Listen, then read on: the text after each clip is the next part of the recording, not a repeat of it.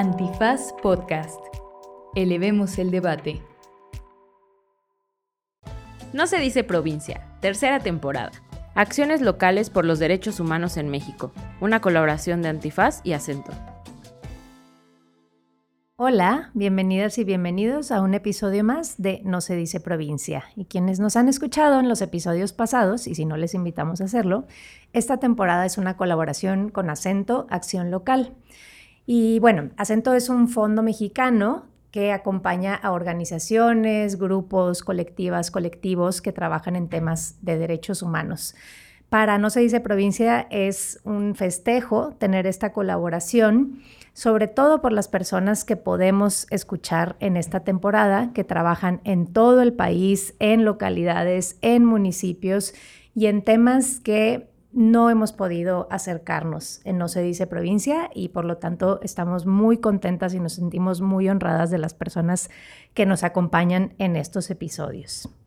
Y el día de hoy hablaremos de un tema em, doloroso, complicado y creo personalmente que a veces no queremos incluso entender o no alcanzamos a entender que es la desaparición forzada. Y para hablar de este tema nos acompañan el día de hoy Denise Montiel del Centro de Justicia para la Paz y el Desarrollo AC, CEPAD. Ella viene de Jalisco. Denise, bienvenida. Muchas gracias, Patti. Y muchas gracias también por el espacio y un privilegio compartir con ustedes. Y justo presento a Josefina de León de la Red de Desaparecidos en Tamaulipas, Red TAM. Bienvenida, Josefina. Buenos días, mucho gusto estar aquí con ustedes compartiendo pues estos espacios que son muy importantes para toda la sociedad. Y bueno, aquí estamos, mm, listas. Muchas gracias, muchas, muchas gracias por compartir su tiempo, su trabajo, que vamos a hablar más de él ahorita. Pero a mí me gustaría si alguna de las dos puede empezar a compartirnos sobre, sobre este fenómeno, es un fenómeno en México, la desaparición y luego la desaparición forzada, si nos ayudan a definir ese tema que para quien escucha a lo mejor dice no sé qué es y creo que es importante empezar por ahí. Bueno, pues compartirles que la desaparición es muy doloroso, es, un, es una situación por la que miles de familias en México han estado pasando durante los últimos, la última década sino es que un poco más allá, porque las desapariciones en sí este, son históricas, vienen a partir de los años 60, como una práctica que se ha realizado, eh, como su nombre lo indica, desaparición forzada, que es cuando el Estado o autoridades eh, pertenecientes a algún ámbito del Estado realizan esta práctica con fines eh, pues definitivamente criminales al desaparecer a las personas, al ocultar lo que ha pasado y hacer que las familias vivan un via crucis completamente. Y estamos hablando de más de 120 mil personas a la fecha que se encuentran desaparecidas y por cada una de esas personas hay detrás familias, hay madres, hay hermanos, hermanas, eh, padres, hijos, eh, toda una familia que queda también muy dañada. Queda muy dañada y queda dañada de manera permanente, porque la desaparición es tan grave que entra a todas las esferas de una familia, a destrozarla, a vulnerarla en forma social, psicológica, económica, laboral, en todos sus ámbitos. Entonces, realmente este es un gran crimen que se ha cometido y que a la fecha es tan perfecto este crimen que la localización de personas ha sido definitivamente todo un reto para, para las familias, para las mismas instituciones y también para el acceso a la justicia de tal manera que es una lucha permanente, es un camino que no termina, es un camino que nadie elegimos estar, pero que la vida nos puso en esto. Y bueno, Eso es lo que yo te puedo comentar acerca de lo que es la desaparición. Mm. La propia palabra representa tanto, ¿no? Como si alguien simplemente se esfumara, lo cual sabemos que no es cierto, ¿no? Y gracias por compartir esa, esa definición, ese, esa experiencia, ¿no? Sobre todo. Y yo me arranqué un poco, eh, quizá preguntarte diciendo esto, que creo que hay personas, sabemos personas en el país que a veces no, claro, por no vivirla o quizá no querer comprenderla, como dije, puede haber como muchas situaciones. Si esto lo compartes, lo comparten, que, es un problema enorme, como lo dices tú, bien dicho, Josefina, eh, y que tiene tantas aristas, pero que por alguna razón no parece ser un tema con la importancia que tiene en nuestra sociedad. Esa es mi percepción, pero no sé si lo compartes o cómo lo viven desde el CEPAD. Sí, totalmente. Y creo que ha sido también una de las principales exigencias que han tenido las familias. Esta falta no solamente eh, de respuesta, de responsabilidad por parte del Estado, sino también esta indiferencia de la sociedad. Ahora sí me gustaría preguntarles más sobre el trabajo que hacen ustedes. Primero a ti, Josefina, en Redetam. Eh, quizá un poquito también puede ser de la historia, cómo se formaron y qué hacen hoy en día para quienes nos escuchan. Sí, pues bueno, como te platicaba, pues es un camino que ninguno quisiéramos, ¿no?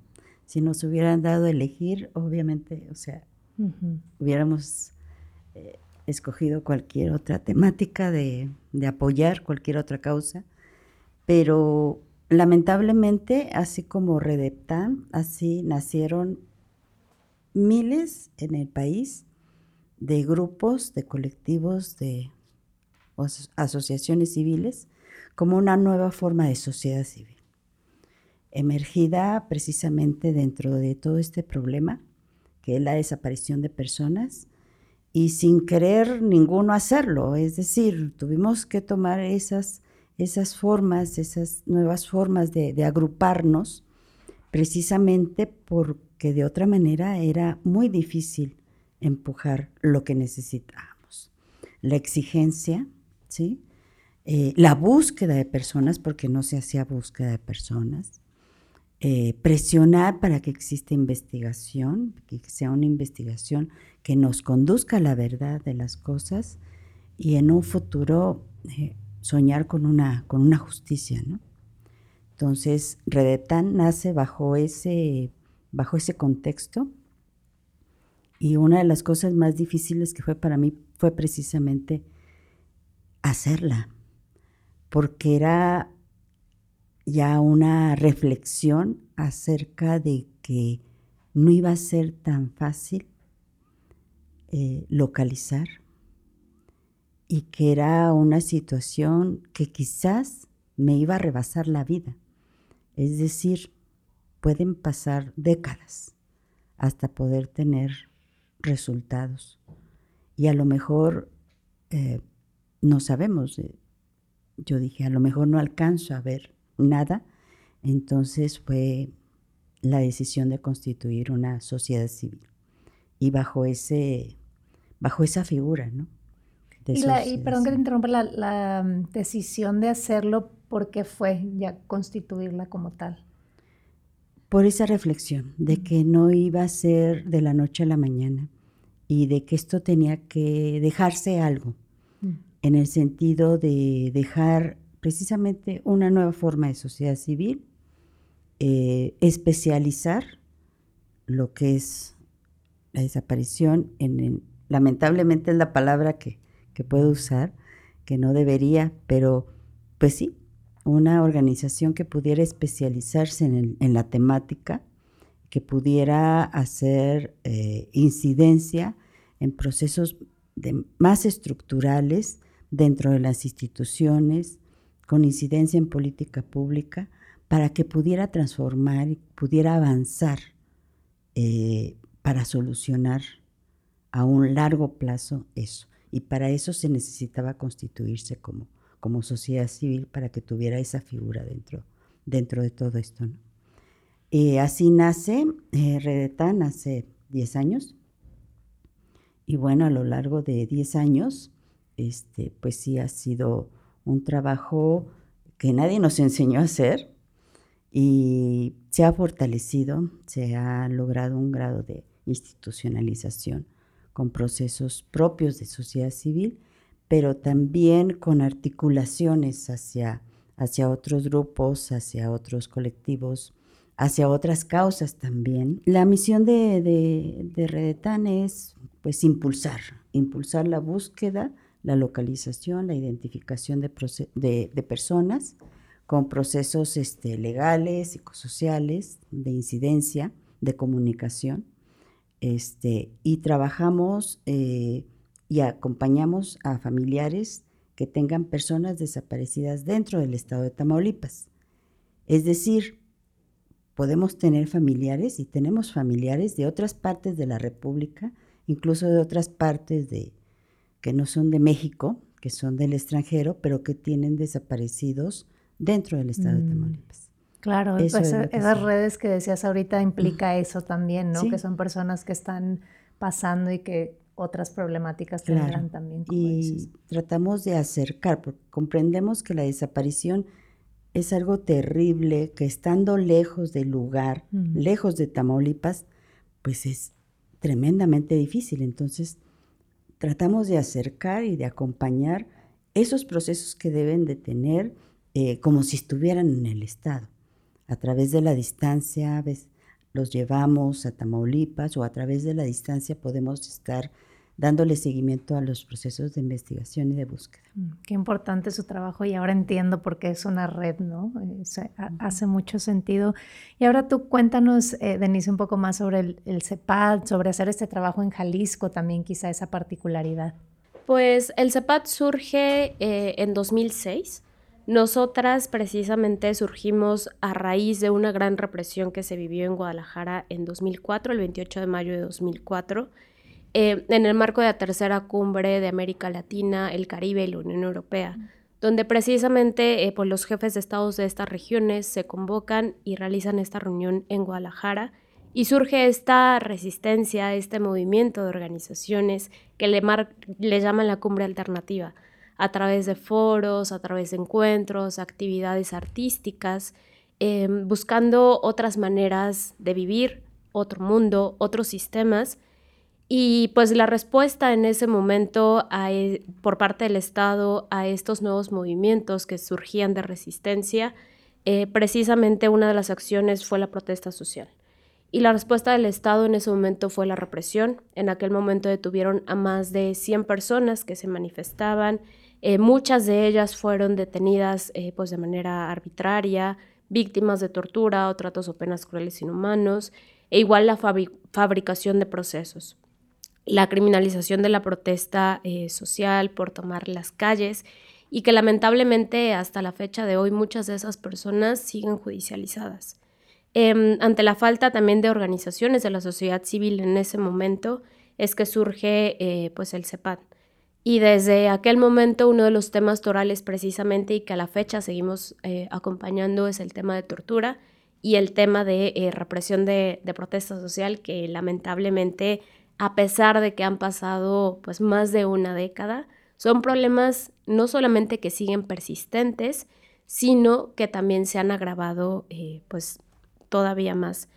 Y pues Posteriormente también, eh, pues a partir de 2015, que empiezan también pues a escucharse más, a acercarse también eh, pues las familias que en aquel momento tenían ya algunas eh, personas, seres queridas, queridos desaparecidos, es que a partir de ese momento también como organización empezamos a atender esta problemática, pero igual vivimos ese proceso de especialización porque claramente nadie nos había enseñado no sabíamos de qué se trataba, las implicaciones que tenía y eh, pues desde la organización actualmente brindamos acompañamiento integral a las víctimas de estas graves violaciones de derechos humanos em, con este objetivo de impulsar procesos de acceso a la justicia, a la verdad y a reparación integral.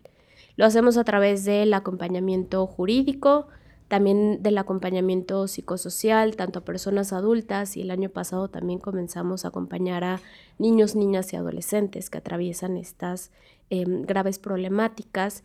Eh, por otro lado, también el impulso y fortalecimiento de las instituciones, de políticas públicas y legislaciones que también son necesarias, que ante la magnitud de las problemáticas eh, no podemos o ya se ha hecho imposible acompañar cada uno de los casos y precisamente se requieren otro tipo de respuestas para atacar también estas problemáticas más de fondo, pero sobre todo también de que haya una respuesta por parte de las instituciones. Mm. Em, de igual manera también eh, pues realizamos actividades de formación, de brindar estas herramientas también a quienes atraviesan eh, pues estas eh, graves situaciones y finalmente también acciones de comunicación, visibilización de la realidad que se vive en, en Jalisco principalmente, que también pues ha sido tratada de ocultar, de negar y de igual manera eh, pues también de acabar con, con, todos o romper estos mitos o estigmas que existen en torno a estas problemáticas. Mm, qué interesante lo que mencionan las dos, pues son tantos retos y qué increíble todo lo que atienden. Eh, primero, formar una organización que de por sí ya en este país tiene sus implicaciones legales y contables y un sinfín de etcéteras, ¿no? Pero luego además lo que las dos dijeron, ¿no? Especializarse en este tema, ¿no? En el, tema de, búsqueda y de tortura y como dijo Josefina, a ratos suplir em, la función del Estado, a ratos comunicar y que la gente eh, no sea indiferente y a ratos acompañar. Es, una labor que, que, suena, que suena enorme, que suena así titánica, ¿no? Para, para ustedes. Y, mm, y, ahorita tú decías y hablabas, Denise, de la memoria, justicia y reparación. Y quería preguntarte, Josefina, em, para ustedes, ¿qué son estos? O sea, ¿qué, ¿qué, es la memoria? ¿Qué es la justicia? ¿Qué es la reparación? Porque como bien lo decía Denise y, y tú también lo comentaste,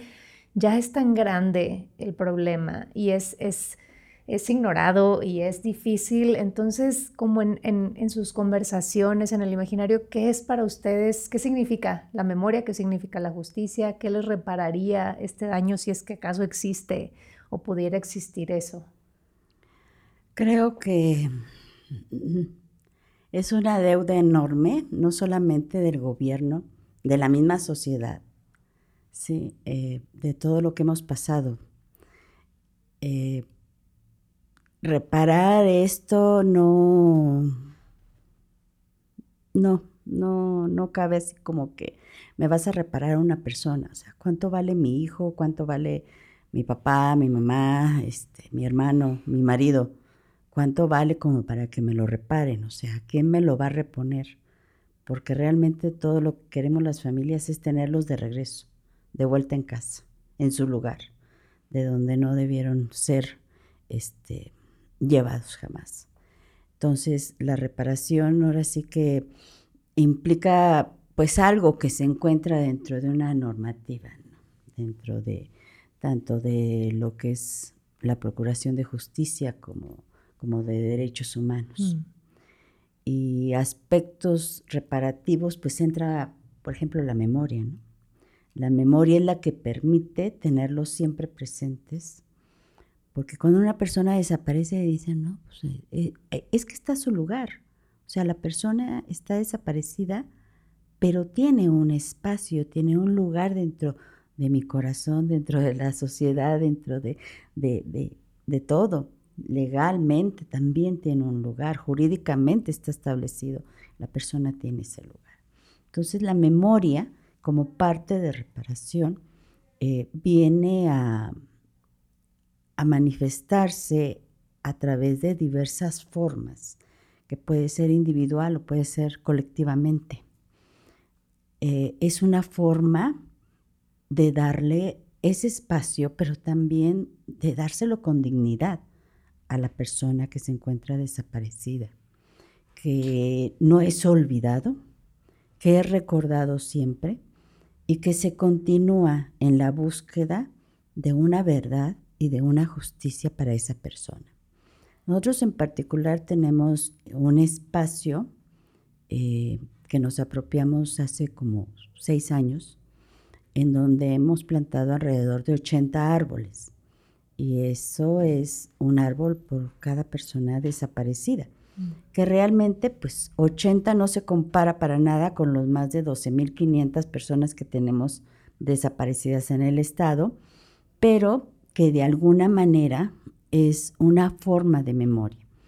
Y las formas de memoria dentro de la reparación, tanto de la justicia como de derechos humanos, pues es responsabilidad de las instituciones, pero en este caso, pues Tamaulipas siempre ha sido omiso en todo, ¿no? Tamaulipas sí, no ha sido este, muy competente en ningún sentido y en el tema de desaparecidos mucho menos. Entonces las familias eh, que nos hemos este, encontrado en el camino, eh, una vez hicimos esto de apropiarnos de ese espacio, que es un espacio que está justamente dentro de un parque que pertenece también al Estado. Entonces fue como un plantón, ya la fecha es un plantón permanente, es un lugar que de memoria, es un lugar de encuentro de las familias, es un lugar en donde pueden acercarse y donde esos árboles, pues todos son... Están vivos. Están vivos, están vivos y a través del suelo forman esas raíces, esas raíces que hacen una, una, comunidad, una hermandad, como lo hacemos nosotros acá, acá afuera, ¿no? Este, y es una forma también de decirle a la sociedad, mira, o sea, esto pasó, o sea, no son historias, no, no es propaganda de ningún tipo. No son números, ¿no? No son números, no tienen ningún color en particular. Son seres humanos que fueron eh, víctimas de un delito que es una grave violación a los derechos humanos como lo es la desaparición. Y que esto que nos ha pasado a nosotros no, no puede volver a repetirse. Entonces es una forma también de de que esos árboles, eh, su promedio de altura va a ser alrededor de 30 metros, entonces van a decirle a la sociedad, espérate, o sea, ¿ves? Esto no pasa otra vez. Y nadie nos enseñó realmente, pues vamos este, generando eso a través de, de lo que vamos haciendo, ¿no? Y la justicia es un tema que también ha estado un poquito así como relajado, ¿no? Eh, documentar una desaparición y lograr eh, fincar responsabilidades resulta muy difícil. Por eso la dificultad de las mismas, eh, de las mismas fiscalías en poder generar procesos que conduzcan a tener una pena primero una presión, un juicio y luego una registre, ¿no? Primero, claro. Sí. Es tan, como decían este, ahora en, el, en la visita que hicieron a México por parte del Comité de Desapariciones, es el crimen perfecto. Sea, se ha dejado tanto, se ha omitido tanto en materia de investigación, se dejó hacer por eso la postura de Radiatán es que todas son desapariciones forzadas, no hay por particulares, porque en todas lo ha permitido el Estado. Mm. En todos lados no es posible que encontremos sitios de exterminio a unos metros de una comunidad. O sea, ¿cómo es posible que todo el mundo sabe, todo el mundo ve y nadie dice nada? Y en ese sentido, eh, poder simplemente hacer lo que se tiene que hacer para lograr tener responsables y generar esos procesos de justicia, hace falta mucho. Ahorita lo que apremia, lo que nos ocupa día y noche en nuestro corazón y en nuestro pensamiento es localizarlos. Ya logramos la ley en el 17. Estamos en, eh, construyendo procesos, formas de poder identificar esos más de 52 mil cuerpos que están en México. Y ahorita eso es lo que nos ocupa, pero no podemos dejar a un lado de que aquí alguien tiene una responsabilidad. Qué, perfecta explicación sobre la memoria, la justicia y, y, la reparación, que como bien dices tú, pues probablemente no existe, ¿no? Pero la parte de la memoria puede ser que, no sé si repare, pero por lo menos mantiene presente, ¿no? Y eso es parte de la justicia. Y ahí quería preguntarte también a ti, Denis, desde el trabajo de CEPADI en Jalisco, como si tienes justo alguna anécdota o algún proyecto en particular que, que, ejemplifique alguno de estos tres temas, ¿no? Quizá conectan, me imagino, muchísimo en el tema del acceso a la justicia, ¿no? Sí, totalmente. Creo que ha sido una de las principales exigencias y también una de las principales, eh, pues, con causas que sigue generando la desaparición, ¿no? Porque mm, si algo compartimos eh, también como en los encuentros, en los espacios que hemos tenido, es que existe casi una completa impunidad. Existen muy pocas carpetas de investigación y ya no hablando de personas detenidas y mucho menos de sentencias. Son mínimas comparando con la magnitud de las personas que están desaparecidas. Nosotras acompañamos, em, representamos ante las instituciones y precisamente acompañamos en los procesos de búsqueda, de identificación, pero también de identificación, eh, de investigación, perdón. Em, y precisamente pues es que el mensaje por parte del Estado es que en México desaparecer a una persona no tiene costo alguno. Y eso sigue alimentando y ese sigue siendo un aliciente para que sigan desapareciendo más personas sin que pase absolutamente nada. Em, y también creo que, eh, pues también desde la organización, una de las principales acciones que hemos tratado de realizar es precisamente la investigación, documentar, eh, decir y mostrar lo que no vemos en medios, lo que no vemos en registros oficiales, lo que no vemos en carpetas de investigación.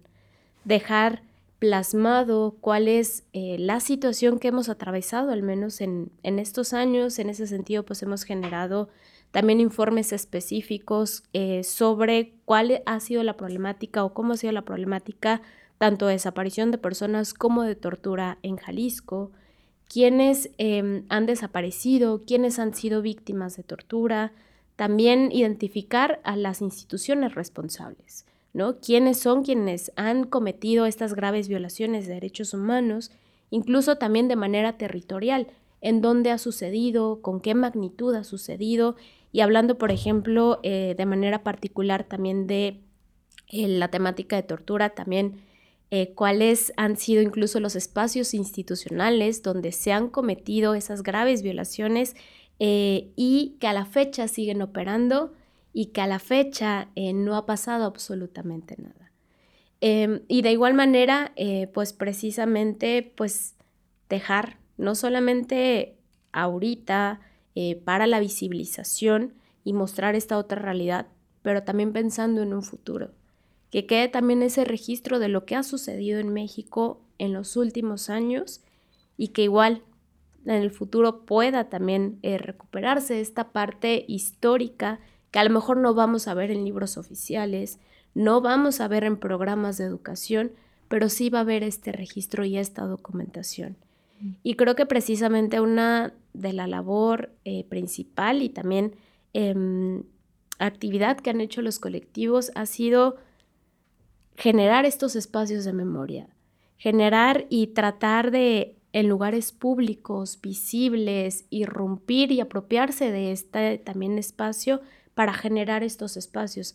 En Guadalajara precisamente también se han creado eh, o apropiado y reapropiado estos eh, monumentos, eh, por ejemplo, la glorieta ahora de las y los desaparecidos, donde precisamente ahora pues es espacio de resistencia, pero también espacio de memoria donde se han colocado también eh, pues las fichas, los rostros de las personas desaparecidas y que actualmente es donde principalmente se realizan las acciones de, protesta social y también algunos otros ejemplos eh, también de algunas casas donde habían sido o espacios donde habían sido encontrados eh, los restos de personas desaparecidas que ahora se transformó como en un espacio de memoria de no olvidar lo que ocurrió también en ese, en ese sitio.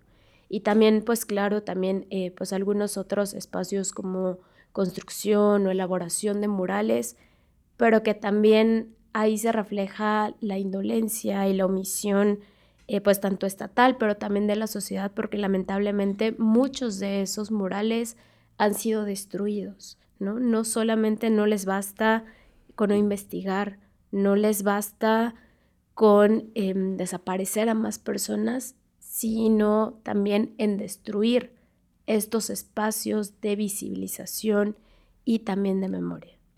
Sí, es increíble y, como luego los gobiernos, la pelea es por, por la glorieta, es por el parque, es por el, como decir, bueno, pero aquí el problema es el problema, ¿no? Y a ti te toca atenderlo y el mensaje es ese, ¿no? ¿Por qué te estás peleando por un espacio público que si no tuviéramos que estar aquí, pues no estaríamos, ¿no? Mejor eh, concéntrate en resolver el problema, ¿no? Pero justo, y eso en este tema quiero volver a eso, ¿no? Y para quienes nos escuchan también, esa responsabilidad que tenemos como sociedad de priorizar el tema, ¿no? Porque parece que también no lo queremos ver, no le hacemos caso y, es, siempre esto de por dónde le, le, entramos, ¿no? Si obviamente se necesitan las dos partes, pero yo creo que si la sociedad presionara más y realmente entendiéramos la magnitud del problema, podríamos presionar más también al Estado para que para que hiciera algo al respecto, ¿no? Pero me imagino que esta indiferencia pues también debe ser parte del, del dolor, ¿no? Pues con esto vamos a cerrar esta primera parte, ya que conocimos más de sus organizaciones. Vamos a hacer una breve pausa y volvemos. ¿Te apasiona el universo? ¿Quieres enterarte de los estudios más recientes? ¿Quieres conocer a las personas que dedican su vida a la astrofísica? Entonces, estás en el lugar adecuado. Tras los fotones, un podcast de astronomía con Jorge Fuentes Fernández y Diego López Cámara Ramírez, en colaboración con Antifaz.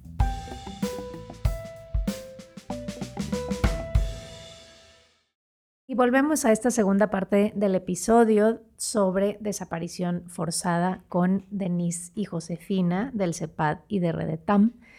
Y ahora quisiera preguntarles sobre eh, las implicaciones del trabajo y sobre todo ya hablabas tú un poquito, Josefina, de conformar algo, de una organización, eh, sus objetivos, pero precisamente ustedes son una red, ¿no? Y me imagino que eso en términos de organizarse, de tener contacto con distintas comunidades, con distintas personas, debe ser un trabajo interesante que tendrá sus propios retos.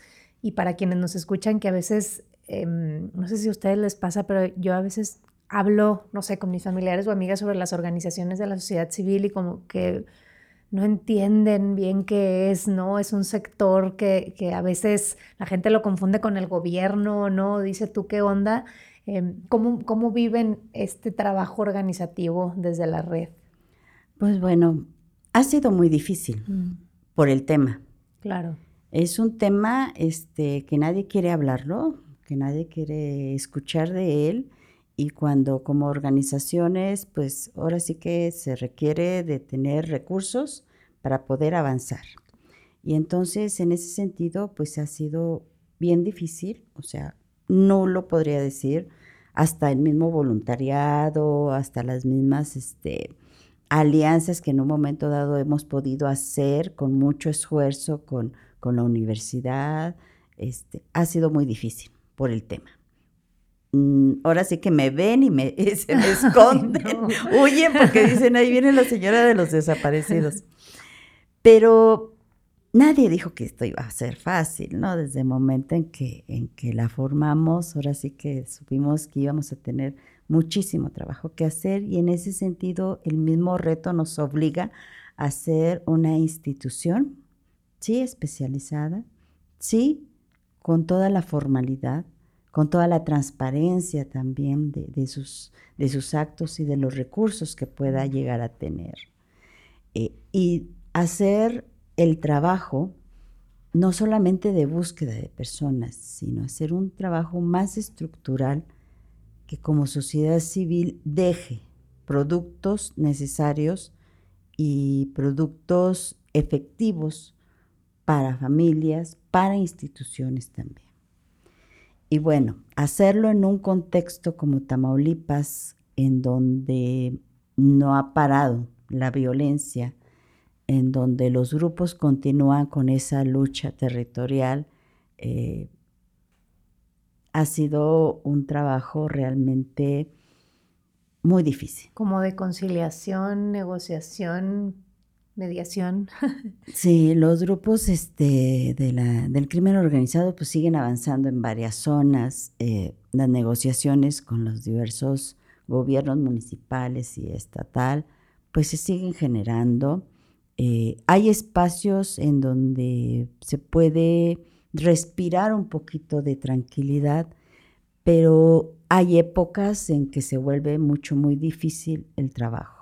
Entonces esto es un trabajo de avanzar, de pausar, de avanzar, de pausar, de encontrar las formas, los caminos, los conductos, las personas indicadas en el que podamos seguir hacia adelante. Se vuelve difícil. Eh, de alguna manera hemos construido eh, relaciones con las instituciones un poquito más eh, sólidas, de manera que podamos eh, apoyar a las víctimas, a los familiares, con esa vinculación que hemos logrado hacer. Entonces, para que tengan una Como atención. canal directo. Canal directo para que tengan una atención pronta, una atención que les permita ver esa luz de que vámonos por este camino, que quizás no va a ser de la noche a la mañana que vamos a encontrar, pero generar todos aquellos aspectos que no quede nada sin que podamos hacer para poder encontrar a la persona. Yo siempre he dicho que el día que una persona vaya a hacer su denuncia, a, tener todas sus cosas en orden y como debe ser y que la atiendan debidamente y que se ejecute todo lo que hemos construido. El día que no me hablen por teléfono y me digan, oiga, es que no me contesta el MP. Y que tenga que ir yo a decirle, ¿qué pasó? O sea, ese día habremos logrado Qué buen una institución. Qué buen, a mí no, también me tocó una reunión con un funcionario en Nuevo León le digo, y es que eh, esta persona fue, en, en, casos de violencia familiar, no fue a denunciar y entonces no le quisieron recibir la denuncia. Ten mi celular, márcame. Y yo le decía, pero esa solución la vas a poner ahí, o sea, disponible para todo el mundo que te pueda hablar a tu celular, ¿cómo, o sea, en términos de proceso y de justicia, claro. ¿qué significa tu celular, no? De acuerdo. Entonces sí ha sido un camino bastante difícil, ¿no? Y aparte, pues ahora sí que de ahí de eso da para más. O sea, hemos eh, realizado una serie de documentos, guías, informes, hemos estado documentando muchas cosas, entonces ahí ha empezado a salir hasta un sistema de información que monitorea las desapariciones por municipio, por... Claro. A veces eh, Tamaulipas es un estado en donde la sociedad civil es 99% asistencialista. Y el punto que queda eh, es de derechos humanos. Mm. Entonces, no hay sociedad civil que abarque esos temas y eh, muchas de las veces se, se, toma el tema así como que bandera de, de transición o bandera de, de ciertos momentos mediáticos. La desaparición debe estar siempre en la agenda política para su atención para invertir en ella y para poder sacarlo adelante. Pero ahora sí que los gobiernos en general eh, pues han comprendido que esto va a ser a largo plazo y en ese sentido es su voluntad. Su voluntad es llevársela como pateando el bote. Mm.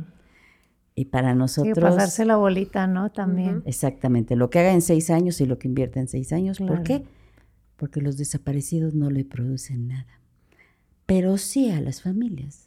Una familia que está destrozada y que no puede generar proyectos de vida. Sí, hasta dijeras hasta por cálculo político, ¿no? O sea, cuántas personas uh -huh. son las que están buscando, ¿no? Ya, ya si no lo quieres hacer por humanidad y porque es tu trabajo, sí, hasta decirle hasta por un cálculo político, ¿no? Oye, pero voy a tomar tu, tu, punto porque me parece bien interesante y bien importante sobre la sociedad civil en los estados, ¿no? Y esto que decías que el 99% es asistencialista y el 1% de trabajo de derechos humanos, creo que es algo que compartimos en nuestros estados y, precisamente tú lo mencionabas hace ratito, Denis, como que que hay pocas organizaciones en Jalisco, ¿no? Que trabajan, me imagino que específicamente el tema de búsqueda, pero además temas de derechos humanos, ¿no? ¿Cómo es para ustedes trabajar en ese contexto, ¿no? ¿Qué significa CEPAD en el contexto de Jalisco, una organización que trabaja desaparición y tortura, que como bien ya dijo Josefina, me imagino que ustedes también a veces no son las personas así que, que las autoridades quieren ver cerca, ¿no? Incluso quizá la misma sociedad, ¿qué es para ustedes en Jalisco esto? Sí, pues ha sido muy complejo em, y precisamente compartimos, ¿no? Compartimos totalmente esta misma realidad de falta de organizaciones que realicen o atiendan estas eh, problemáticas. Digo, creo que ahí la diferencia eh, es más bien el trabajo y que nosotras hacemos red y que hacemos eh, comunidad con los colectivos de familiares de personas desaparecidas. Lamentablemente también por cómo se ha incrementado en los últimos años em, las desapariciones en Jalisco, que actualmente son más de 15 mil personas desaparecidas en la entidad, pues han surgido por esta necesidad de articulación, de salir a buscar eh, y de no hacerlo solas y de aprender de otras experiencias, de conformar colectivos. Actualmente hay más de 20 colectivos eh, de familiares de personas desaparecidas en Jalisco y con ellas es que hemos ido aprendiendo, hemos ido caminando, hemos ido luchando, hemos ido impulsando la eh, pues creación de leyes, el cumplimiento de las mismas, también creación de instituciones específicas Em, pero por el Perdón que te interrumpa, ¿qué han aprendido del trabajo colectivo de, organizaciones, eh, bueno, de colectivos, perdón, ¿qué han aprendido de, esa, de ese tema? ¿Qué retos existen para quienes nos escuchan y no conocen? Me imagino que debe también ser interesante, ¿no? Sí, pues el principal aprendizaje es que juntas somos más fuertes, ¿no? Y que a pesar de que puede haber a lo mejor diferencias en cuanto a las estrategias, en cuanto a las actividades que realizan eh, cada uno de los colectivos o nosotras como organización tenemos un fin común y que el fin común es precisamente localizar a quienes están desaparecidas, quienes están desaparecidos, que nadie más vuelva a atravesar por esta, eh, por esta situación y que puedan acceder a la justicia. Eso es lo que nos ha unido y que también eh, pues hemos compartido porque se han vuelto ellas expertas en búsqueda a veces y compartíamos también que pues nos habíamos conocido o a la organización en otro espacio porque precisamente luego nosotras nos quedamos limitadas en cuanto a conocimientos, herramientas de búsqueda en campo también y que ellas son quienes también nos han compartido la experiencia y los aprendizajes que han adquirido en el camino, ¿no? Y por el otro lado también, eh, pues una de las experiencias también eh, pues más fructíferas que también hemos tenido en los últimos años ha sido el impulso de la em, aprobación de dos leyes en materia de desaparición en Jalisco y que no lo hubiéramos eh, logrado también sin las familias. Em, de sentarnos en conjunto, de traducir a lo mejor nosotras también eh, esas experiencias, esas necesidades en términos a lo mejor más legales o jurídicos también, en técnica legislativa, eh, pero ese ha sido, eh, o estos resultados, ha sido gracias también a este trabajo en conjunto que se ha realizado. Y ahí también pues las complejidades han sido eh, pues más difíciles porque también pues la mayoría de las personas que han sido víctimas de tortura pues se encuentran en centros penitenciarios, ¿no? Y nos encontramos entonces y enfrentamos también a otros estigmas, de personas que para la gente no tienen derechos, que se merecen estar ahí. Y que precisamente pues ahí ha sido también eh, pues esta dificultad a veces de pues con quién nos salíamos, cómo impulsamos. Eh, y ahí pues más bien ha sido la búsqueda de encontrar como otras redes, alianzas en otros estados a nivel nacional, pero que sí en la cotidianidad de la vida diaria sí implican eh, pues más retos que poder afrontar pues han hecho un gran trabajo de explicar desde qué significa la desaparición, la desaparición forzada, los conceptos también, los conceptos sino como las experiencias que representan para ustedes, para sus organizaciones, la memoria, la justicia y la verdad. Y creo que ya han hecho como muchos llamados a la acción, quizá a lo largo del episodio, ¿no? Si nos escuchan organizaciones de Jalisco de Tamaulipas, pues luego, luego, ¿no? También a, a, asomarse, o no sé, muchas cosas que ya han hablado, pero quisiera cerrar el episodio eso, pidiéndoles una invitación para quienes nos escuchan. Eh, puede ser desde donar en algo en particular eh, en sus organizaciones o en algún proyecto hasta algo que ustedes dijeran, bueno, si, si quien me escucha, quienes nos escuchan pudieran emprender esta acción, a lo mejor este problema disminuye o avanza un poquito. Claro. Es importante este, la narrativa, ¿no? La narrativa en torno al tema de desaparición de personas. Tenemos una narrativa muy institucional que pone mm. ante su incapacidad de poder resolver el problema. Mm. Que las personas desaparecidas pues andaban mal y todo ese tipo de cosas que no es más que justificarse eh, el Estado ante el problema que tiene encima. Entonces, es una manera de, salir al paso. Y lamentablemente esa narrativa ha influido mucho en la sociedad. Entonces, yo invitaría, ¿sí? A abrazar siempre a una familia, a que abracen directamente a aquellas familias que no importa la situación, pero tienen un familiar desaparecido y el simple hecho de tenerlo es un dolor perpetuo, permanente. Y es una necesidad de muchas cosas, no solamente de sentir el abrazo, sino de apoyarlos. Hay hijos de personas desaparecidas que necesitan seguir caminando, que necesitan seguir estudiando, que necesitan construir un proyecto a partir de esa misma situación yo invitaría a pues a todas las, los espacios educativos a que empiecen a, a tocar el tema desde el punto de vista de la prevención, porque hay muchos aspectos que se pueden prevenir.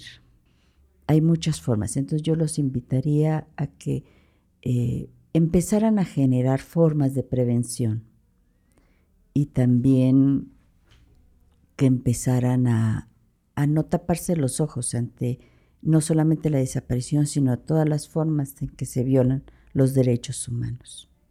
¿sí?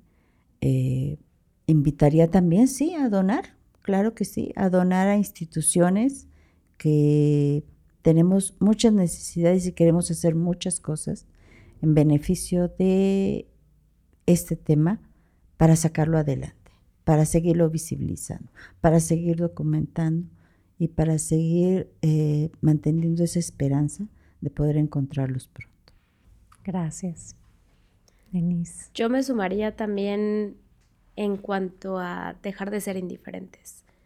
El dejar de eh, no ver esa realidad, que claro que duele y es dolorosa, pero tenemos que tocar. No esperar a que nos llegue por que nos suceda en nuestros círculos cercanos, que desde ahorita podemos involucrarnos em, y de igual manera sobre todo que nos cuestionemos, que nos cuestionemos mucho sobre la información que tenemos más accesible de estos discursos institucionales, desde estos discursos que también se reproducen en medios de comunicación. Hemos normalizado tanto la violencia que ya nos parece común. Entonces, que dejemos de normalizar y que cuestionemos y que nos demos cuenta que eso no es normal, lo que nos han venido también eh, pues vendiendo en los últimos años. Que comenzamos a exigir que comiencen también a acercarse a colectivos, organizaciones. Hay diferentes formas desde sumarse a marchas, desde sumarse eh, también pues de manera voluntaria, ¿no? Ya también lo decía hace rato Josefina, en mucho también de lo que hacemos las organizaciones, de que desde los colectivos también pues siempre se agradece tener eh, pues más personas que puedan estar sumando a través del, del voluntariado, también los donativos y creo que también un llamado y que hemos también exigido a las instituciones educativas ha sido que formen, que formen también a las personas estudiantes en derechos humanos, porque ha estado completamente ausente y posteriormente se vuelve también una labor que tenemos que realizar eh, las organizaciones, los colectivos, el formar porque parece que en las universidades no existe esta realidad y nadie les enseña ni siquiera, y ayer lo, lo hablamos también en, en, el encuentro precisamente, principalmente también a periodistas, ¿no? Mm. Que precisamente siguen con estas acciones de revictimización, pero también que se ha centrado mucho en que a lo mejor son solo ciertas disciplinas como el derecho, el periodismo, que desde ahí podemos defender derechos humanos, pero es algo transversal y que cada una de las disciplinas que también existen pueden sumar. Entonces también esa exigencia y ese vacío que sigue habiendo dentro de las eh, pues, universidades. Mm. Pues ahí lo tienen a quienes nos escuchan, creo que ante un problema tan grande con, que abarca a otros, como ya lo mencionaron, un llamado a la acción de ambas muy concreto que empieza por cuestionarnos, ¿no? Que es lo más básico que no hacemos, no queremos hacer y, creo que como ustedes ya bien lo dijeron, por ahí empieza, ¿no? Entonces, si nos estás escuchando, empezar en este tema a cuestionarnos la información que recibimos y, esto tan bonito que decías, Josefina, de, abrazar, de conocer las historias Em, me parece algo fundamental y que desde ahí también podemos conectar con otras realidades que están sucediendo. Pues yo decirles que las admiro mucho y les agradezco muchísimo, no solo por estar aquí, sino por su trabajo que es tan fundamental. Ojalá que, que este espacio, que, que compartir, pues sea útil también para sus causas y que sepan que desde el equipo de Antifaz, la producción, estamos aquí para ayudarles y sumarnos de la manera que podamos. De verdad, muchas gracias a las dos.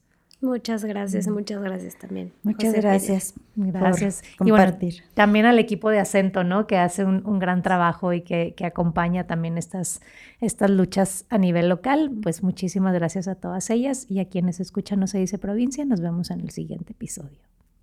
No se dice provincia, tercera temporada. Acciones locales por los derechos humanos en México. Una colaboración de Antifaz y Acento.